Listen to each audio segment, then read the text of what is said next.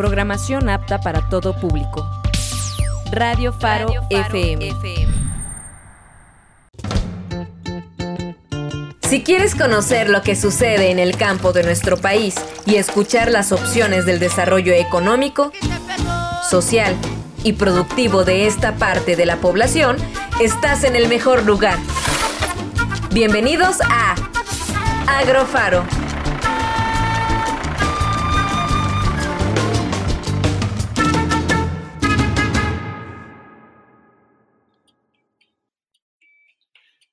Siendo hoy martes 19 de octubre de 2021 a las 5.03 pm de la tarde, iniciamos este programa Agrofaro Radio. La verdad, un gustazo poder estar de nuevo con ustedes y para esta aventura del día de hoy vamos a tener un programa bien especial. Me acompaña mi amigo Roberto. ¿Cómo estás, Roberto? Pues muy bien, Luis. Muchas gracias por el saludo, por la bienvenida y saludando a toda la banda ancha de la red, a Radio Faro, al Faro de Oriente, a toda la banda ancha de la red que nos está haciendo favor de sintonizar en un programa muy especial que tenemos el día de hoy.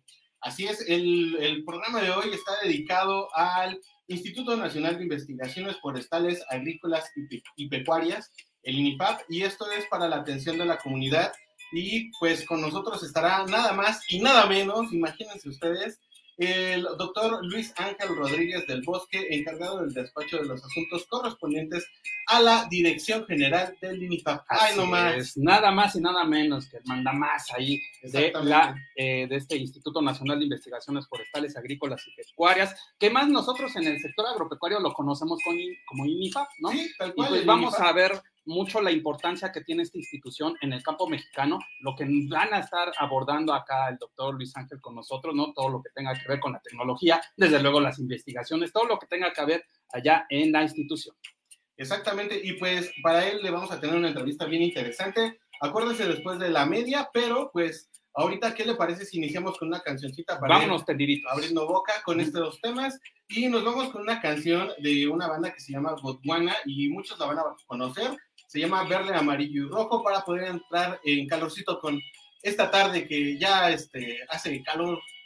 Perfecto. Porque fíjese, es raro, ya, ya estamos entrando a octubre, noviembre, diciembre, pero pues está haciendo más calorcito que los meses pasados. cambio Está- está climático. está raro. Cambio climático. Pero bueno, ya nos platicarán los del INFA por qué. Sale. Pues entonces nos vamos con la canción. Entonces, ¿cómo se llama es. la canción? Verde, amarillo y rojo de Godwan. Esto es Agrofa.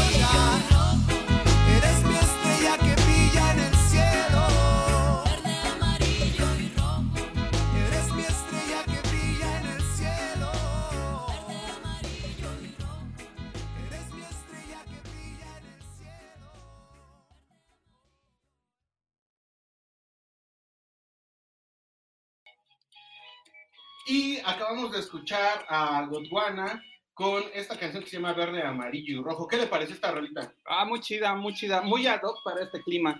Les, les digo que estuvo raro el clima del día de hoy. Bueno, y luego al rato va a ser un montón de frío, pero bueno, eso ya, ya lo sabemos para los que vivimos aquí en el oriente de la Ciudad de México. Le platico que Godwana es un grupo musical de reggae chileno creado por el L-Lox en en 1987 en la población de Pincoya, eh, de la comuna de Guarahue Churaba Santiago, una de las bandas pioneras y más reconocidas del sonido de reggae en español. Han publicado ocho discos de estudio, un álbum de compilatorio y un DVD en vivo eh, grabado en Buenos Aires. ¿Cómo lo? Ah, muy interesante, ahí muy, muy fresquecito este, este sonido de esta banda Botswana. Sí, la verdad, ya tiene sus añitos, pero siguen sonando con todo, ¿eh? La verdad es que suenan mucho. A mí me gustan mucho. Perfecto. Por eso la programamos el día de No, yo, usted siempre culturalizándome musicalmente, la verdad. Y bueno, ¿cómo ves si nos vamos a otra sección? Pues vámonos con las fechas relevantes de esta semana, ¿te parece, Luis? Pues vamos a iniciar. Las fechas relevantes, perfecto. Vamos a iniciar, voy, voy a iniciar yo porque vamos a celebrar el día de hoy. Sí, esta es una fe, bueno, más bien el día de mañana se va a celebrar una fecha muy importante para nosotros,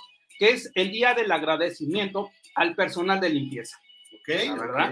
Se celebró por primera vez en 2015 en Nueva Zelanda, organizado por la Asociación de Comercio Local para las Empresas Profesionales de Limpieza de Edificios, junto con otros socios locales similares de distintos países. El Día del Agradecimiento al Personal de Limpieza se ha convertido en un evento de alcance mundial. Y como no, la verdad, después de todas las, todas la, todos los actos heroicos que han hecho, y más ahorita, al menos en estos últimos dos años. Sí, la verdad es que sí Desean mostrar su reconocimiento a los lideradores de todo el mundo, visibilizar la profesión y la dedicación que aportan los trabajadores de la limpieza, especialmente la aportación que ha quedado patente durante este periodo que decíamos en la lucha contra la pandemia producida por el COVID-19. Se pone de manifiesto el papel esencial que juega la limpieza en la sociedad y recordar la importancia de mantener la seguridad, la salud de la población, cumplir con los estándares de limpieza e higiene, dando así un gran agradecimiento a este personal. Te pregunto, Luis, ¿tú sabes más o menos el sueldo del personal de limpieza?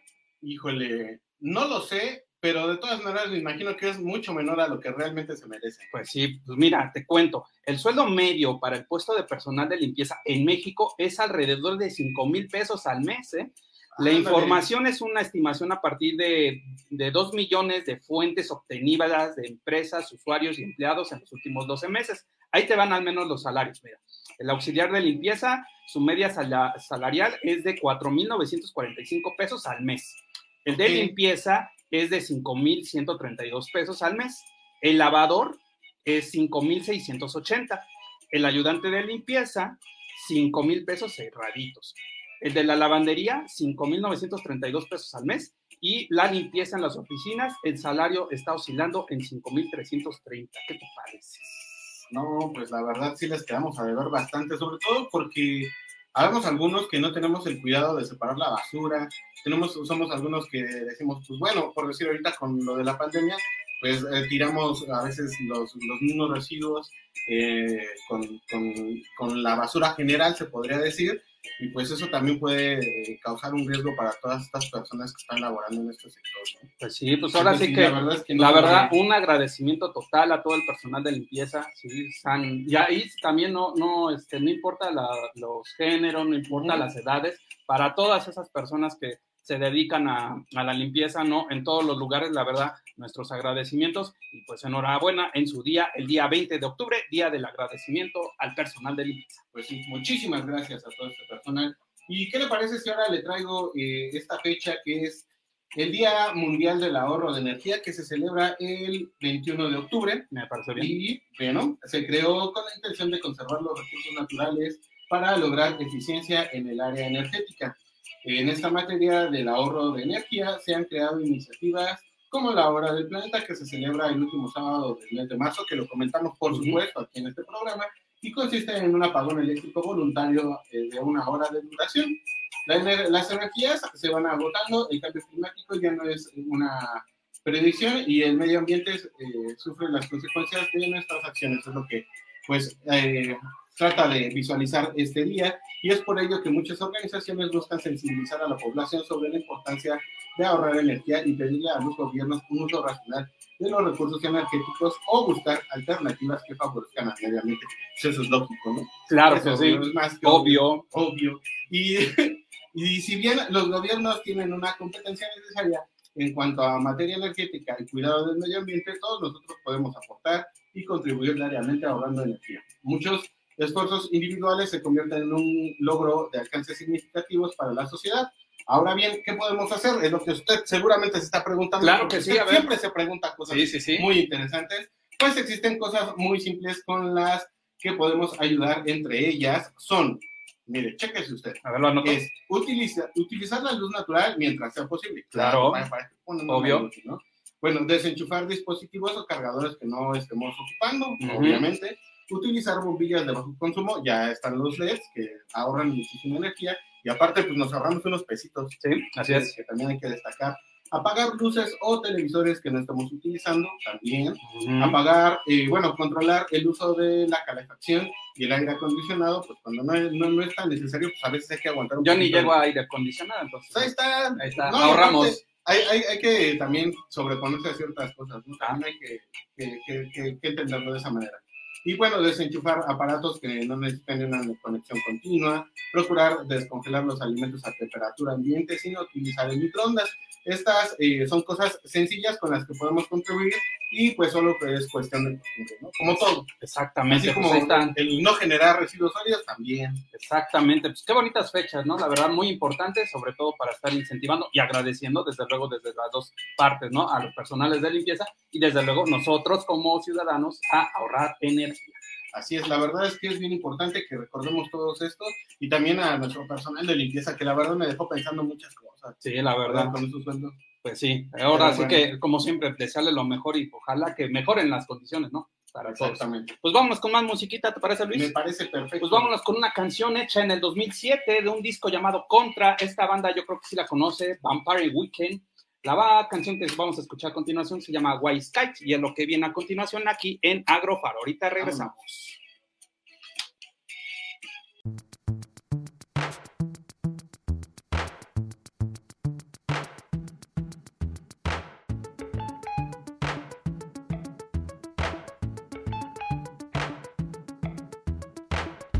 Ancient business, a modern piece of glasswork.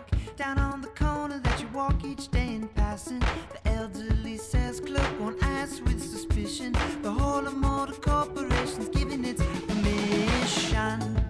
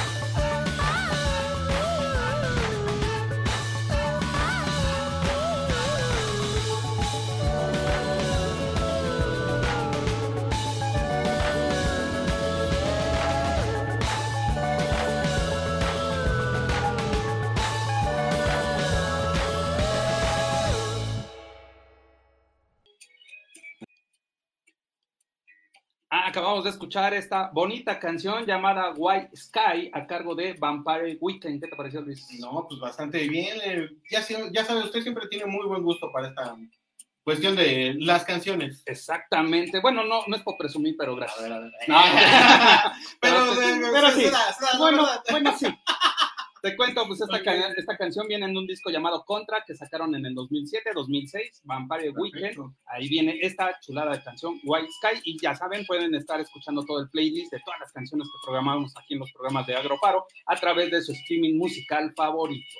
¿Te parece, Luis? Pues vámonos con las noticias relevantes de esta Vámonos, semana. vámonos tendiditos, porque si no, nos va a ganar el tiempo. Y hoy recuerden que tenemos una entrevista bien interesante. Exactamente, pues eh, vámonos con esta noticia que tenemos, que son los productores de Cempasúchil poblano, que prevén derrama de 60 millones de pesos por el Día de Muertos que ya se aproxima. Déjame te cuento, Luis, que eh, a pesar de que el año pasado las ventas de flores por el Día de Muertos se desplomaron hasta un 70% debido al cierre de panteones a causa de la pandemia, los productores del sistema Productos Ornamentales en Puebla prevén una recuperación en esta temporada, eso es algo muy bueno, y que haya una derrama económica de 60 millones de pesos aproximadamente. El sistema producto de ornamentales del Valle de Atlixco, Puebla, mencionan que eh, las cosechas de cempasúchil están listas para invadir el mercado local con 80% de sus productos y el resto se colocará en hoteles y tiendas del sur, sureste del país. Te cuento que los costos subirán entre 10 y 15% en el caso de la flor amarilla, cuyo rollo se venderá entre 120 y 130 pesitos, muy baratos, mientras que el manojo de terciopelo entre los 70 y 80 pesos. Las flores de cempasúchil, sus productores, eh, obtuvieron 10 mil y 50 mil toneladas, muy buena, buena cosecha tuvieron, 10% más que en el año pasado, pero se echó a perder gran parte, desafortunadamente, porque hubo bajas ventas debido a la pandemia. ¿Qué te parece? No, pues la verdad es que sí es una situación bien peculiar con esta flor. Y pues eh, esto de que estamos eh, aprovechando, pues ahora sí que toda su producción, esos 60 millones de pesos eh, por el Día de Muertos, pues obviamente va a tener muchas, eh, pues esperemos beneficios para todos los productores. Y pues eh, recordemos que esta flor es muy importante para los mexicanos, ¿no? Bueno, y, y también para la industria, me parece. Exactamente. Pues mira, te cuento que, la, que destaca la producción de cempasúchil realizada por 2010, eh, perdón, 2100 familias que están concentradas en 20 municipios ahí en Puebla con una extensión de 900 hectáreas y donde este, pues tienen ahí una distribución en centrales de abastos, mercados de los estados de Hidalgo, Guerrero, Veracruz, Tlaxcala, Tabasco, Chiapas, Guanajuato y Ciudad de México, entre otros.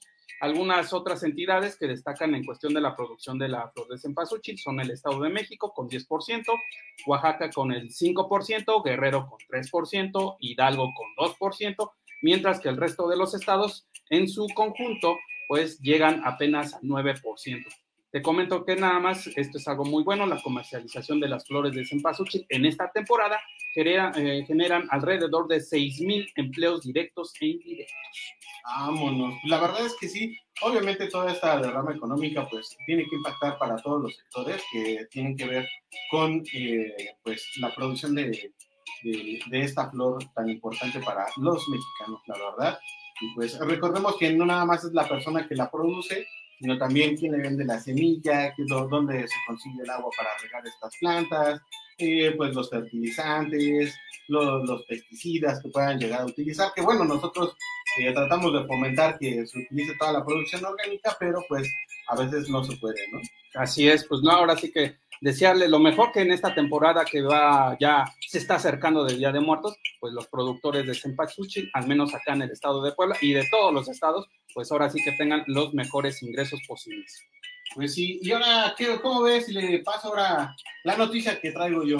Perfecto, adelante. Va, va, va, va. Bueno, pues entonces dice, en riesgo la seguridad alimentaria, y esto nos lo dice el Consejo Nacional Agropecuario. Aseguró que, contrario a lo que estableció en el Plan Nacional de Desarrollo, con el que el gobierno busca la seguridad alimentaria, los hechos indican que México incrementó la importación de alimentos básicos. ¿Cómo ve esta situación? Oye, pues esto está más, bastante interesante para, para saber, ¿no? Y sobre todo desafortunadamente pues ya estamos empezando a acrecentarnos como población y eso significa mayor producción de alimentos. Sí, es que vamos a requerir mayor producción. Y de acuerdo con el Consejo Nacional Agropecuario, en 2006 las importaciones de arroz eh, representaron el 70% del consumo nacional aparente y para 2020 la cifra subió a 83%. En ese mismo periodo las importaciones de, tri- de trigo con respecto al consumo nacional aparente subieron del 54 al 65%, la carne de porcino del 33 al 39%, las de maíz del 25 al 37%, leche de bovino del 15 al 22% y la carne de aves del 13 al 21%. Se enfatizó que la Organización de las Naciones Unidas para la Agricultura y la Alimentación, la FAO, por sus siglas en inglés, recomienda que los países tengan un abasto de producción nacional de al menos 75% del consumo nacional aparente, a fin de reducir la fragilidad del país. Y pues esto lo vamos a ver en el caso mexicano, que, eh, bueno, es el nivel de dependencia alimentaria para algunos productos básicos ya rebasa el 25%. ¿Esto qué quiere decir? Que como país debemos de producir al menos el 25%, por, el, el 75% de lo que nosotros estamos consumiendo eh, y sin, rebasar este 25% de, de dependencia de otros países. México en algunos productos ya está rebasando el 25%, lo cual pues nos pone en riesgo con la seguridad alimentaria. Además de ello, eh, hay preocupación porque el actual gobierno realizó cambios profundos en la estructura de programas y su orientación. Además, redujo los recursos para la Secretaría de Agricultura con un 50%. Pues en algún momento lo habían dicho, ¿no? Que había que hacer más con menos. Exacto. Entonces, pues habría que ver también, pues, eh, en esta situación, pues, ¿qué sería lo mejor, no? Si realmente podemos hacer más o habría que invertir más, ¿no? Deberíamos de hacer más, yo, es lo que yo pienso. Sí, sí, sí, sí, cree que va en ese sentido. Sí, por ello ya ven que, bueno, muchas de las políticas que están haciendo hoy en día nuestros gobiernos y a nivel internacional es estar generando la mejor sustentabilidad, sostenibilidad para que ya de alguna manera, al menos nosotros, empezamos a producir nuestro propio alimento. Sí, sí, sí. Y bueno, también hay que destacar que muchos de estos alimentos se desperdician en el transcurso de, de lo que se producen, lo que se cosecha y lo que realmente llega al consumidor. Y también es mucha responsabilidad de lo que nosotros hacemos. A veces nosotros eh, compramos o consumimos más de lo que necesitamos y no sabemos si realmente estamos, eh, pues ahora sí que, eh, pues teniendo, pues ahora sí que dejando a otras personas sin este producto, ¿no? Entonces también tendremos que estar ahí pendientes de toda esta situación sobre eh, la seguridad alimentaria. Un agro sobre- sembrado es un agro en proceso. Exactamente. ¿Te parece? Luis? Regresamos con más de llegar aquí a la Agrofaro. media de- del programa y te parece, pues vámonos con un corte y entramos de lleno. Ya está nuestro invitado, el doctor Luis Ángel Rodríguez del Bosque, el director del INIFAP, nada más y nada menos para que estemos platicando con él acerca de lo que es esta institución para el campo y su importancia para el campo mexicano. ¿Te parece bien? Me parece perfecto, vámonos a ese corte porque ya nos surge platicar acá con nuestro invitado. Exactamente. Entonces, ahorita regresamos. Esto es Agrofaro. Radio Faro, Iztapalapa, Chimalhuacán, Chalco, Ixtapaluca, Valle de Chalco, Nesa, Iztacalco, Radio, Faro. la radio comunitaria del oriente de la ciudad. Radio Faro es un medio de comunicación comunitario. Puedes hacer uso de los micrófonos para mandar un mensaje. Contáctanos al 5522 98 38 71. 5522 98 38 71. Somos radio comunitaria.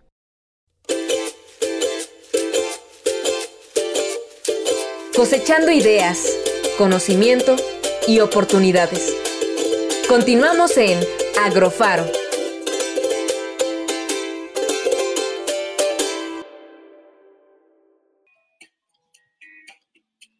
Y estamos de vuelta aquí en Agrofaro, ya en el segundo tiempo. ¿Qué te parece, Luis? Pues ya estamos aquí de plácemes con nuestro gran invitado que tenemos el día de hoy. Sí, la verdad es que ya estamos aquí muy, muy emocionados con el doctor eh, Luis Ángel, para el cual pues usted va a leer una pequeña, pequeñísima semblanza, Semblanza, ¿no? Ah, les, Échesela. les vamos a comentar, amigos aquí de Radio Faro, que pues está con nosotros el doctor Luis Ángel Rodríguez del Bosque, el encargado del despacho de los asuntos correspondientes a la Dirección General del Instituto Nacional de Investigaciones Forestales, Agrícolas y Pecuarias, mejor conocido como INIFAP. Les comentamos que el doctor Luis Ángel Rodríguez es ingeniero agrónomo fitotecnista en la Universidad Autónoma de Nuevo León, eh, con maestría en ciencias en parasitología agrícola en el Tecnológico de Monterrey, doctorado y postdoctorado en entomología y control biológico en la Universidad de Texas. Eh, pues ha estado, pertenece al Sistema Nacional de Investigadores, es miembro de la Academia Mexicana de Ciencias, fundador y presidente de la Sociedad Mexicana de Control Biológico, es investigador desde 1978 en el Instituto Nacional de Investigaciones Forestales, Agrícolas y Pecuarias. Entre sus logros relevantes pues, está en el manejo integrado de plagas del suelo, en cultivos básicos, control biológico de barrenadores del tallo de maíz y caña de azúcar, control biológico del picudo de algodonero, control de aflatoxinas en maíz y manejo integrado del pulgón amarillo de sorgo, ha publicado nueve libros, 37 capítulos de libro, 91 artículos científicos internacionales y 128 publicaciones técnicas. Ha participado como conferencista e instructor en 162 reuniones científicas nacionales e internacionales y eventos de capacitación como apoyo a la formación de recursos eh, humanos. Participa, bueno, tiene una participación activa en la planeación de la investigación agropecuaria en México y a nivel internacional a través del Foro Global de Investigación Agropecuaria, el Grupo Consultivo de Investigación Agrícola Internacional el Foro Regional de Investigación Agropecuaria en Latinoamérica y el Caribe, así como numerosas participaciones en reuniones, eventos internacionales de investigación y desarrollo tecnológico agropecuario. Lo más importante que está aquí con nosotros en Agrofa. Exactamente, nada más y nada menos. Bienvenido. Muy buena tarde, doctor Luis, ¿cómo está? Muchas gracias eh, a ambos, a Roberto y a Luis de Agrofaro y a todos sus radioescuchas que hoy pues están al pendiente de este programa. Muy agradecido por eh, permitirme la oportunidad de platicar un poco sobre lo que es el INIFAP. Exactamente, pues muchas gracias, doctor Luis Ángel, que está aquí con nosotros y precisamente era lo, la primera pregunta que le queremos hacer. Pues nosotros como radio comunitaria, eh, pues bueno, hemos escuchado mucho eh, lo que es el INIFAP, ¿no? Pero no sabemos que en algunos casos que lo que es un Instituto Nacional de Investigaciones Forestales, Agrícolas y Pecuarias. Pero, ¿qué es lo que realiza el INIFAP para la atención al sector agropecuario? Miren, de forma simple, nosotros somos un instituto de investigaciones científicas, pero lo que hacemos es generar nuevas tecnologías para solventar los problemas del campo mexicano. Y les daré muy pocos ejemplos. Generamos nuevas variedades de maíz, de frijol y de otros 50 cultivos. También atendemos los problemas eh, sanitarios eh, de salud animal y así como su producción. Y por supuesto también atendemos el sector forestal, generando tecnologías para el mejor manejo sustentable de la explotación forestal en la República Mexicana. En pocas palabras, atendemos problemática del campo mexicano y dar soluciones con tecnología. Perfecto, perfecto. Oiga, yo le voy a hacer una pregunta indiscreta después de todo lo que acabamos de leer en su currícula, ¿qué quiere ser de grande? Porque la verdad es que está impresionante con todo lo que ha hecho hasta el momento y pues ahora dirigiendo el INIPAP, pues, pues qué más, ¿no? Y pues también, eh, aunado a eso, me gustaría preguntarle cómo ha avanzado también la tecnología y la investigación vinculado a las actividades del sector primario. Bueno, eh, después de que leyeron esa breve, breve introducción o semblanza mía, que casi se tardaron a media hora, este, ¿Qué quiero ser de grande? Estrella de rock. Ah, mira, ahí está, ahí está. Lo, lo, único, lo único malo es que no sé cantar. Entonces voy a seguir siendo agrónomo y estando este, al pendiente de producir tecnologías para el campo mexicano. No, no, pues bien, bien, está bien, está bien. Mientras no nos dejen, todo está perfecto. Exactamente. Y ahora eh, la pregunta sobre cómo nos vinculamos eh, con el sector primario. Tenemos eh, muchísimos eventos. les quiero decir que al, al menos a nivel nacional tenemos casi 80 campos experimentales. Tenemos un campo experimental en todas las regiones agroecológicas del país. ahí nos pueden contactar desde el noreste, sureste, Chiapas, el norte, en el Pacífico, en el centro mexicano tenemos presencia y contamos con casi 900 investigadores para vincularnos con la problemática que tienen los campesinos y campesinos, eh, campesinas de México. Esa es nuestra eh, cobertura, una cobertura nacional. Ninguna otra institución en México tiene esta cobertura nacional más que el INIFAP para atender eh, la problemática del campo, insisto, en, términos de generar tecnologías. Les voy a dar un ejemplo muy sencillo. Por ejemplo, en una región de México, cualquiera que sea el noreste o el sureste, se presenta una nueva plaga, ya sea en maíz, en frijol, y nosotros tenemos gentes, investigadores que rápidamente atienden esa problemática. De inmediato tenemos eh, eh, personal científico, en este caso para atender las plagas tenemos a los entomólogos, que son los que resuelven los problemas de las plagas. Y así, enfermedades, eh, problemas de, de, riegos, problemas de sequía. Entonces, eh, así nos vinculamos con los campesinos de México. Tenemos muchísimos eh, eventos de demostración, cursos, y esa es la forma en, en que nos vinculamos. Invítennos, invítennos. Cuando quieran, eh, tenemos campos en todo, en todo el país. Este, aquí, quizá lo más cerquita de la Ciudad de México, pues tenemos en, en Metepec, en Toluca, tenemos en, en, en, Zacatepec, en Morelos. Entonces, estamos a una hora máximo de un campo experimental. Eh, aquí en la propia Ciudad de México tenemos un centro de investigaciones en, en Coyoacán, un centro de investigaciones forestales que atiende toda la problemática forestal del país. Oiga, muy, muy interesante ahorita sí, todas, estas, eh, todas estas atenciones, estos servicios que, que, brindan ustedes aquí a los productores eh, de campo, productoras.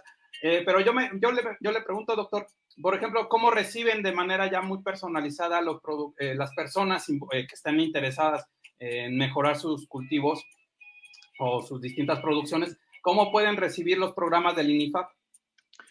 Bueno, hay, hay varias formas. Las dos más importantes son a nivel individual. Cualquier eh, campesino, productor agrícola, eh, pecuario, de leche, de carne o forestal puede acudir con nosotros, ya sea a los campos experimentales, que les acabo de decir que tenemos 80, o también escribirnos un correo. Recibimos todos los días correos de solicitudes. Y también la otra forma muy común en que recibimos esas eh, solicitudes de, de apoyo es a través de las asociaciones. Los productores están organizados en todo el país mediante asociaciones agrícolas eh, o ganaderas o forestales y también de esa forma los atendemos. Oh, bastante interesante. Pues sí, la verdad es que sí, y pues bueno, como siempre decimos, ¿no? Mientras más comunitario, mientras más se organicen, pues mejores resultados vamos a tener. Y pues bueno, eh, doctor, eh, otra pregunta acá medio indiscreta ya, ¿sí? Eh, pues ¿Cómo inició su interés por estos temas? A ver, cuéntenos. Bueno, eh, en, eh, en, mi época de, de, juventud, yo tenía que decidirme qué carrera estudiar, estaba en la prepa, entonces tenía eh, ese problema de a dónde me iba a ir. Me gustaba mucho, por un lado, la, la arquitectura, eh, la ingeniería civil, pero por otro lado, me gustaba mucho también las ciencias biológicas, la facultad de biología, y de repente en esa eh, tiempo de indecisión, vi exactamente en medio de las dos, de la ingeniería civil y de la biología, vi la ingeniería eh, agrícola o la agronomía, entonces por eso me decidí y fue una decisión eh, que nunca, nunca me, voy a arrepentir porque la carrera es muy bonita, es muy hermosa, es una carrera muy noble, la, la agronomía eh, y de mucho servicio para, para el campo mexicano. Después de que terminé la carrera, decidí ser investigador por lo tanto, me preparé con una maestría y después con un doctorado y después por un postdoctorado y de esa forma está uno más preparado para solventar los problemas del campo mexicano. En el caso mío, yo soy un entomólogo, este, eh, veo los problemas de las plagas de los cultivos y ahora, bueno, dejé un poquito la tarea de como investigador y estoy al frente de este noble instituto del INIFAP. Oiga, bastante, Interesante. Bueno, y qué bueno, podemos decir que somos colegas porque acá nosotros somos planificadores para el desarrollo agropecuario, entonces también ahí por ahí le podemos entrar, nos sí, podemos sí, echar unos buenos rounds ahí, aunque desde luego desde, desde luego usted nos va a tener que guiar, ¿no? Para tener un mejor Sí, sí, aprovechamiento. nos va a dar nuestros apes, pero nosotros estamos dispuestos a aprender. Exactamente. Y, y Pues que empiece, que empiece la competencia luego, luego. Ah, Ah, se arma, se pero, arma. no, pero no se vale, doctor, porque mire, usted trae porra. Ya nos llegó aquí un, un mensaje en Facebook y dice que Marta Valdovinos dice saludos de Ini- desde Inifap, Veracruz. Sí, gracias. Entonces, pues no se vale, usted trae porra, usted viene acá, el barrio lo respalda. Exactamente. Gracias, Oye. Marta. Oiga, doctor, una pregunta. Por ejemplo, ahorita pues estamos pasando situaciones en cuestión de recursos naturales bastante complicados. Hay tener que, tenemos que tener hoy, hoy en día un mejor, ca- un mejor control de estos, de estos recursos naturales. Eh, por ejemplo, ¿qué está haciendo la- el INIFAP en estas acciones comunitarias para tener un mejor cuidado de los recursos naturales? Es muy buena eh, pregunta, Roberto. Mira, nosotros además de generar tecnologías para mayor producción, también generamos tecnologías para cuidar el medio ambiente y los recursos naturales. Y te daré un par de ejemplos. Nosotros tenemos eh, una línea de investigación sobre la protección de recursos genéticos. Ahí tenemos proyectos para conservar los maíces nativos, eh, que son muy importantes para, para nuestro país y para toda América. Como ustedes saben, México y Mesoamérica, pues es nativo de, de, de los maíces. eh, entonces tenemos ahí un, un programa muy interesante de resguardar esos materiales genéticos de maíz. Tenemos dentro del instituto un Centro Nacional de Recursos Genéticos que, que se encuentra en Tepatitlán, Jalisco. Ahí resguardamos más de 100 mil accesiones de productos agrícolas, eh, pecuarios, este, tenemos embriones, tenemos semen de muchos eh, productos eh, de animales y también de recursos forestales y también de recursos pesqueros. Entonces, en ese centro es un centro de primer mundo donde conservamos con mucha responsabilidad los recursos genéticos de nuestro país. Y tenemos muchos otros ejemplos de, de, de, protección de recursos eh, naturales, obviamente los recursos eh, eh, forestales. Eh, conservamos también el agua mediante investigaciones que se dedican a, a reducir el, el, los riegos con sistemas más eficientes como riego por goteo en lugar del riego rodado o el riego este, que se usa mucho en México y donde se desperdicia mucha agua. Esa es eh, la parte nuestra de la conservación de recursos naturales.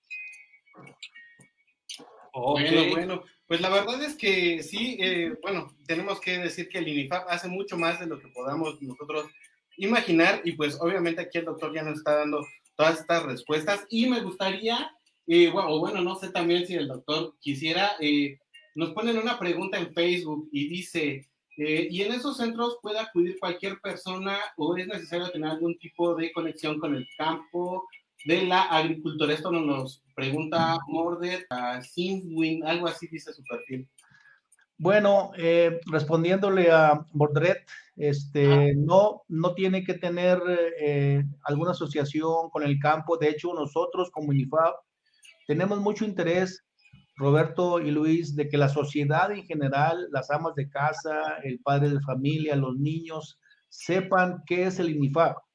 Este, te- y te voy a decir por qué es importante, porque muy poca gente sabe, casi nadie, que todos los alimentos que los mexicanos consumimos día con día, del 80% de esos alimentos tienen que ver de una forma u otra con el INIFAP. Tienen que ver con la variedad que consumen de frijol, con la variedad de maíz, con la tecnología que se usó para producir esa fruta, esa verdura, la fecha de siembra, los riegos, el control de las plagas, la naranja, el jugo de naranja, tiene mucho que ver con la sociedad.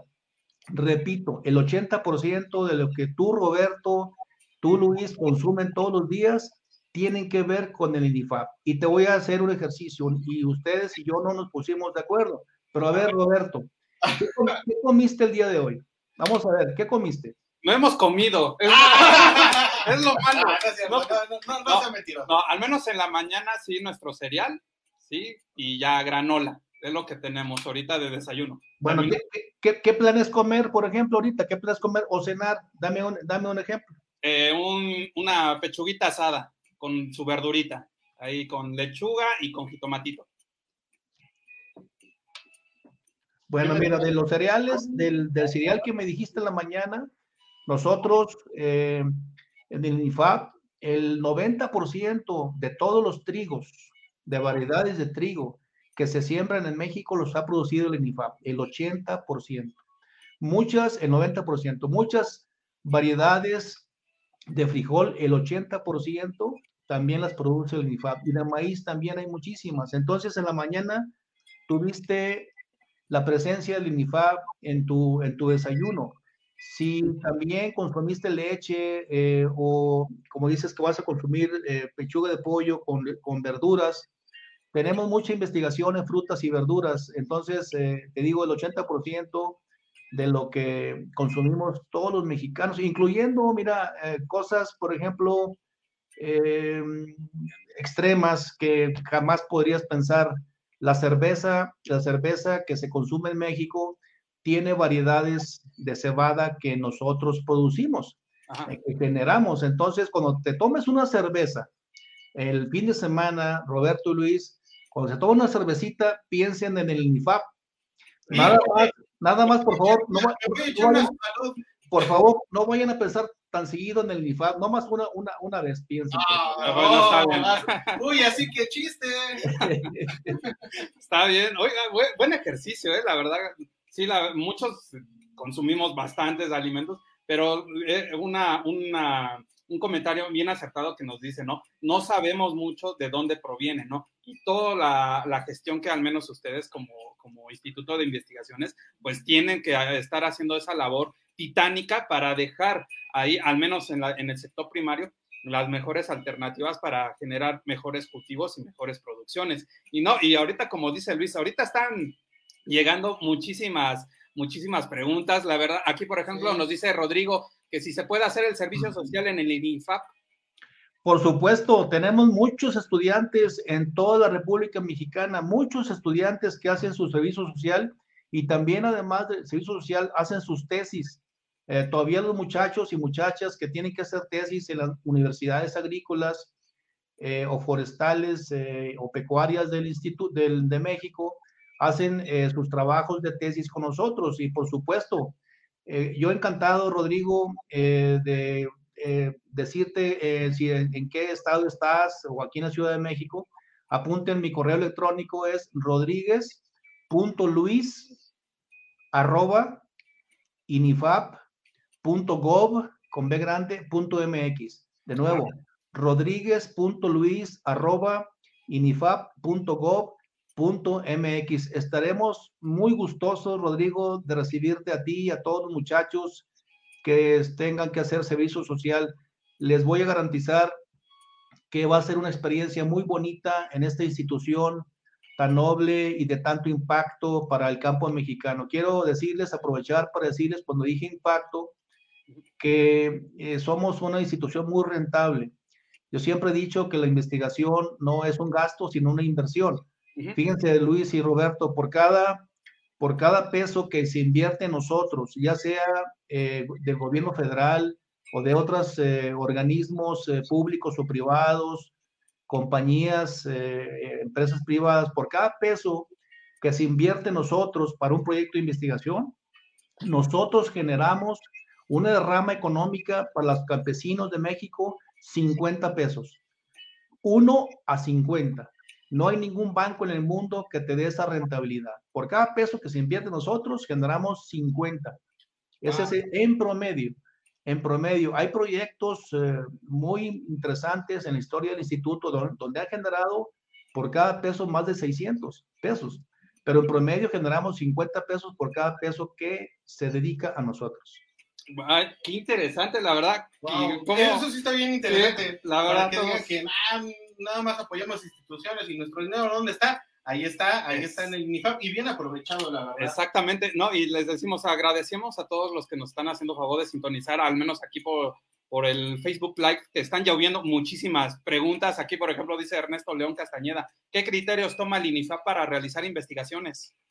También otra excelente pregunta. Nosotros no decidimos solos sería una tontería que nosotros hagamos investigación porque, lo, porque nosotros lo queremos. Nosotros lo que hacemos son foros de demandas de problemas de los productores a nivel nacional y de ahí nacen, nacen los, eh, los proyectos de investigación después de pasar por una serie de filtros eh, donde vemos la pertinencia, la importancia, la relevancia, pero toda la problemática nace de abajo hacia arriba, del productor.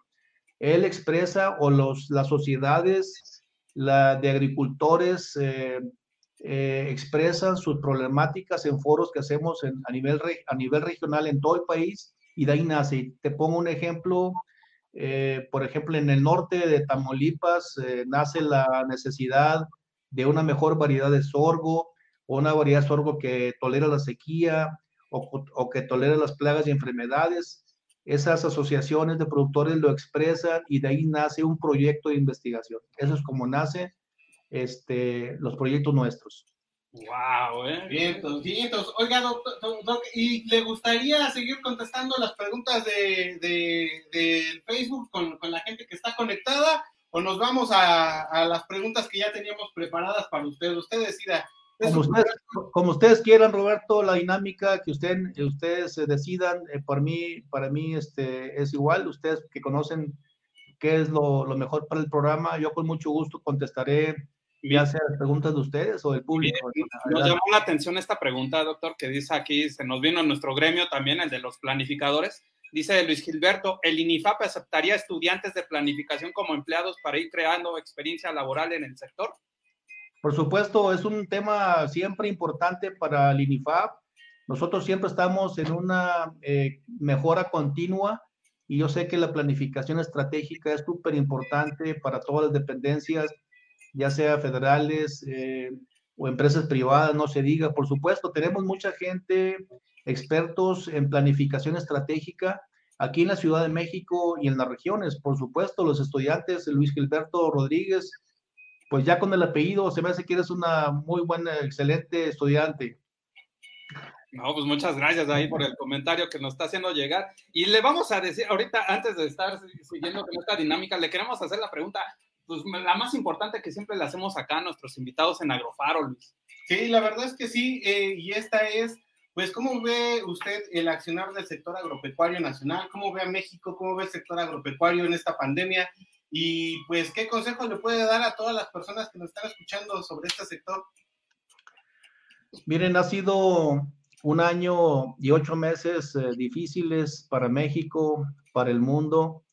Eh, esta pandemia del COVID-19 nos ha cambiado la vida a todos eh, de una forma o en otra. Esta pandemia, por supuesto, ha conllevado en forma subsecuente a un problema económico eh, en todo el mundo. Eh, afortunadamente, pues eh, estamos saliendo, estamos saliendo de lo más grave. los casos se han ido a la baja en las últimas semanas. Eso indica también una mejora en el sector económico, en todos los ámbitos, en todos los subsectores.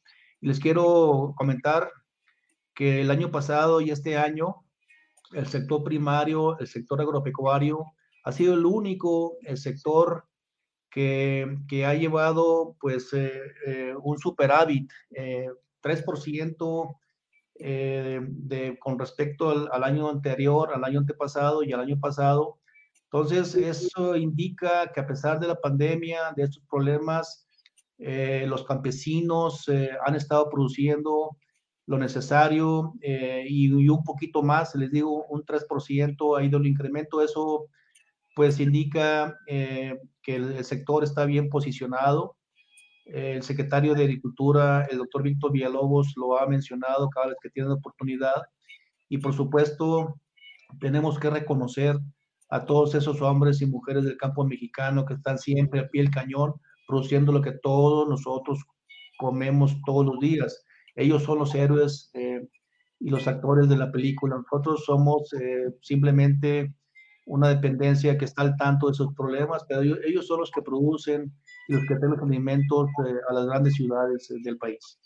La verdad, qué bonito mensaje nos está dando ahí, doctor, por este, pues sí, ahora sí, ahorita que estábamos hablando ¿no? de los del personal que estaba, bueno, que estamos ahí eh, celebrando o significando ahí en cuestión del personal de limpieza, también al personal, desde luego, toda la gente que participa en el sector agropecuario como estos agentes importantes, ¿no? Para nuestra alimentación, para la soberanía alimentaria en el país y sobre todo, ¿no? Para poder estar incentivando el mejor desarrollo posible en, en México, ¿no? Sí, la verdad es que sí es bien importante y pues creo que va en concordancia con todo lo que hemos estado promoviendo durante todas estas tres temporadas de, de Agrofaro Radio, que es eh, pues ahora sí que visualizar nuestro sector.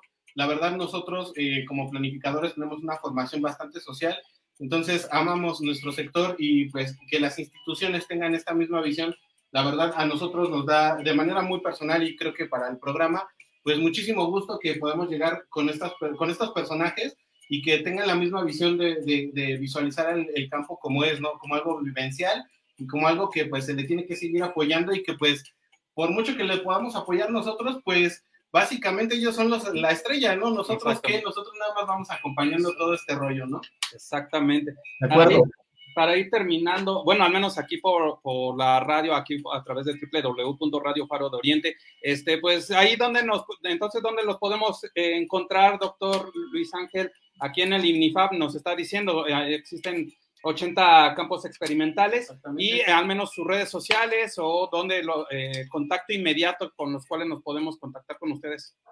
Miren, tenemos nosotros un, programa, un programa muy intenso de posicionamiento con la sociedad y con los campesinos, por supuesto, a través de nuestras redes sociales. Ustedes pongan nada más INIFAB en YouTube, en, en, Facebook, en Twitter, en todas las redes, Instagram, tenemos ahí personal eh, muy capacitado que está al tanto eh, día con día, todo el día, todas las horas, al tanto de todos sus mensajes.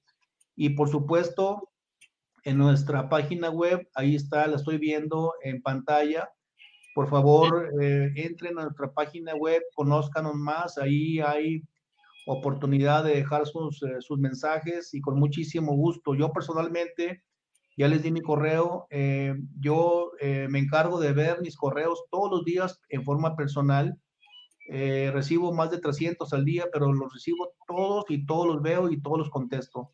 Entonces, eh, con muchísimo gusto, siéntanse la libertad de contactarnos, insisto, en nuestras redes sociales, en nuestra página web o en todos los campos donde exista el MIFAP. Ustedes entren a nuestra página web y ahí van a encontrar en Tamaulipas, en Michoacán, en Chiapas, en Jalisco, en, en Aguascalientes, Zacatecas, todos los estados van a encontrar un INIFAP.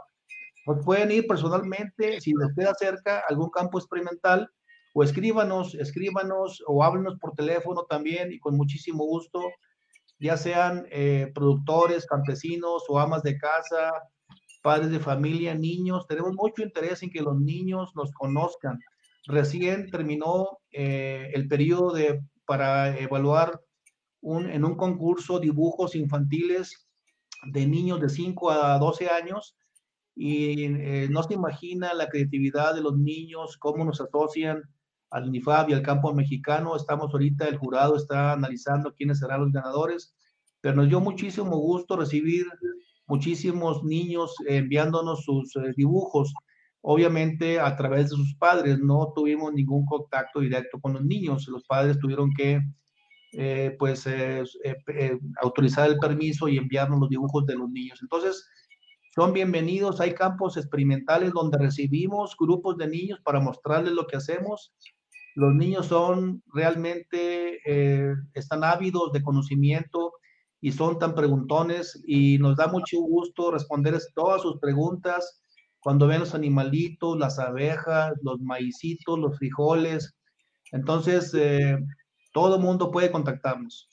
No, pues la verdad, muchísimas no, gracias, muchísimas gracias. por la, la, invitación ahí, doctor Luis Ángel. Nos vamos a tener que despedir al menos aquí por la, la frecuencia de Radio Faro. Sí, no, no, sin antes, pues como siempre, agradecer a toda la audiencia que nos hizo favor de sintonizar. Y pues al menos aquí con el doctor Luis Ángel vamos a seguir al menos un ratitito más contestando aquí las preguntas que le llegaron aquí en el Facebook Live para que se trasladen de www.radiofaro de Oriente al Facebook Live de Agrofaro Radio. Entonces, pues muchísimas gracias por habernos sintonizado, Luis.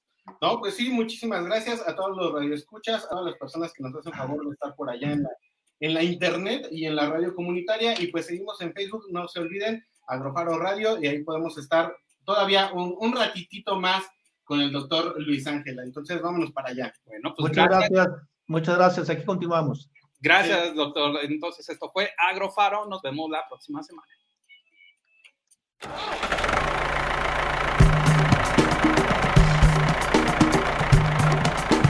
Si quieres conocer más formas de ver el campo, su cultura y los mejores consejos para el desarrollo sostenible, no te pierdas nuestra siguiente emisión.